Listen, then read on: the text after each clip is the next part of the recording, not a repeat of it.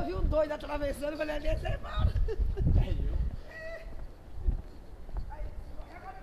Como já diria o poeta Alexandre Magno Abrão, cada escolha é uma renúncia, isso é a vida.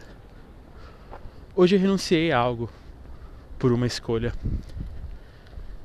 e paguei muitíssimo caro por ter feito a escolha errada.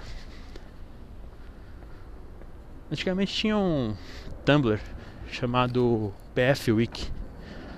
Era uma das dádivas daquela rede social pornográfica onde os jovens gostavam de compartilhar GIFs sensuais e fotinhas de gato, como em todas as outras redes sociais que existem. E cara, o PF Week ele caiu como uma luva nos meus problemas quando eu trabalhava em Moema, porque a galera que produzia, colaborava por aquele Tumblr, provavelmente trabalhava naquela região. Então sempre tinha avaliações de restaurantes, de bares que servem PF. E eles nos determinavam alguma, alguns indicadores para poder calcular a média né? e apresentar uma nota de cada estabelecimento. Nisso eu conheci vários estabelecimentos pela, pela região e pude degustar de coisas boas e coisas nem tão boas. Um dos indicadores mais engraçados que tinha naquela época era o se o estabelecimento tem um ventilador da Vente Silva. Estava ligado no debate bola ou no programa do Crack Neto, que eu esqueci o nome. Desculpa aí, Crack Neto, foi um vacilo. Donos da bola, lembrei agora. Até rimou, sem demora. E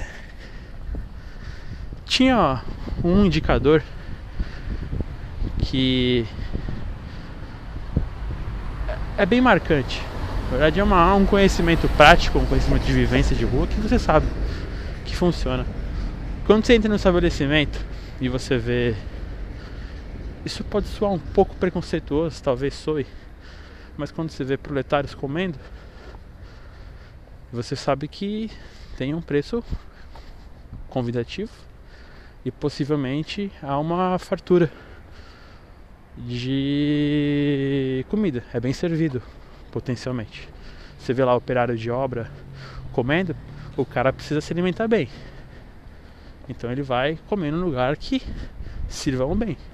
Pode ser que a qualidade não seja tão boa. Que é inversamente proporcional muitas das vezes.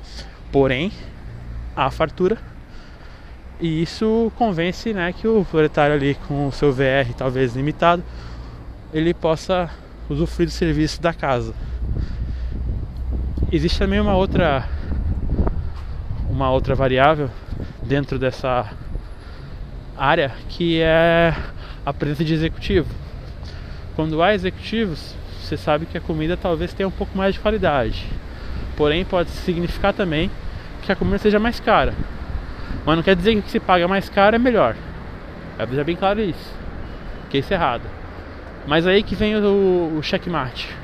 Quando no estabelecimento há a presença de operários e executivos dividindo no mesmo espaço, assim como a lanchonete Estadão, sabe que o lugar tem um preço justo, tem uma ótima qualidade e tem uma fartura.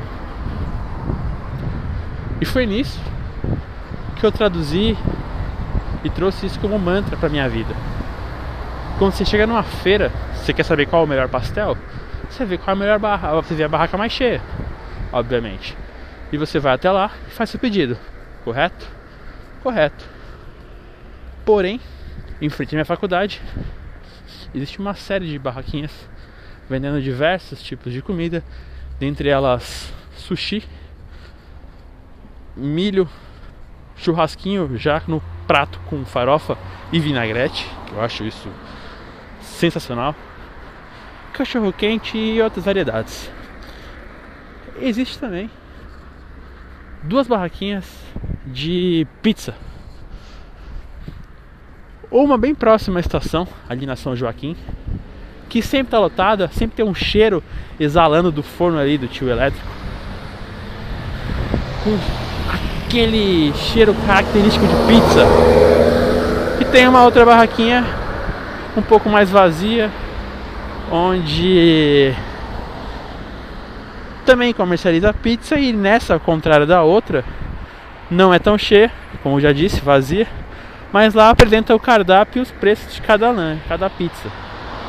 O que facilita na hora da decisão. Até também atrai né, o cliente para você comprar aquela pizza ali. Que você já sabe quanto você vai investir para você comprar. Saí da aula, no intervalo, fui comprar pizza. Fomos até o tiozinho perto da estação. Porque o cheiro é maravilhoso. Porém chegamos lá e descobrimos o que? Estava cheio. Como toda vez. E nisso nós havíamos passado pelo tiozinho mais vazio. A gente decidiu voltar como com arrependido. Fomos no tiozinho. Mas aí, né, a clássica Lady Murphy funcionou. Chegamos tinha pessoas já fazendo pedido. Mas tudo bem, isso aí é de menos. Olhei a oferta de sabores, não eram muito variáveis. Tinha ali frango, tinha mussarela, tinha portuguesa, quatro queijos, calabresa e confesso que não me recordo qual era a outra. Solicitei então a portuguesa. De imediato estranhei o fato da pizza não possuir ovos e cebola, que isso torna uma falsa portuguesa. Mas também notei uma estranha característica que era a ausência de queijo mussarela. E por conta disso a presença de catupiry cheddar. Indaguei ao senhor vendedor e perguntei se poderia trocar o catupiry e o cheddar por mussarela. Faz muito mais sentido numa pizza portuguesa. E eu tive que ouvir que a pizza já vem pronta. Reproduz antes e bota para assar. É o princípio do pastel, né? Dificilmente se vê um pasteleiro fazendo pastel na hora. Ok, aceitei. Olhei pro carrinho, vi que tinha um logo de uma pizza escrito Authentic Italian. Falei, porra, massa, da hora. E tava lá pizza brotão. Show, vai vir grande, né? Paguei lá os seis reais e o tiozinho me entregou uma pizza dobrada num papelzinho num pratinho, na verdade, de descartável, sabe aqueles não de plástico, de papel, tipo um papelão. Me entregou naquilo dobrado. A pizza parecia uma tapioca. Eu fiquei deveras chateado, muito frustrado. Me senti lesado, totalmente enganado. A pizza parecia um Rapidex. Rapidez, desculpa gente, eu não sei falar essas coisas. Um Rapidez. Tinha presunto ralado. Tinha milho, que eu acho isso um erro na pizza portuguesa, que em Portugal não tem milho. Ervilha. Cheddar de qualidade duvidosa e catupiry mais duvidosa ainda. Eu fiquei muito chateado com isso, me senti totalmente lesado. Um colega pediu a de mussarela na expectativa que fosse só ver queijo. E nem isso aconteceu. E foi constatado em prática, conhecimento empírico agora, de que lugar vazio é perigoso, é arriscado. Eu arrisquei e errei.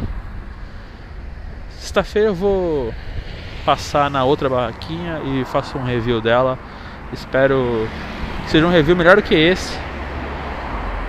Que me chateou bastante essa noite. Agora são 10 e 12, cara. E não sei nem quantos graus tá fazendo em São Paulo, mas tá frio pra caralho.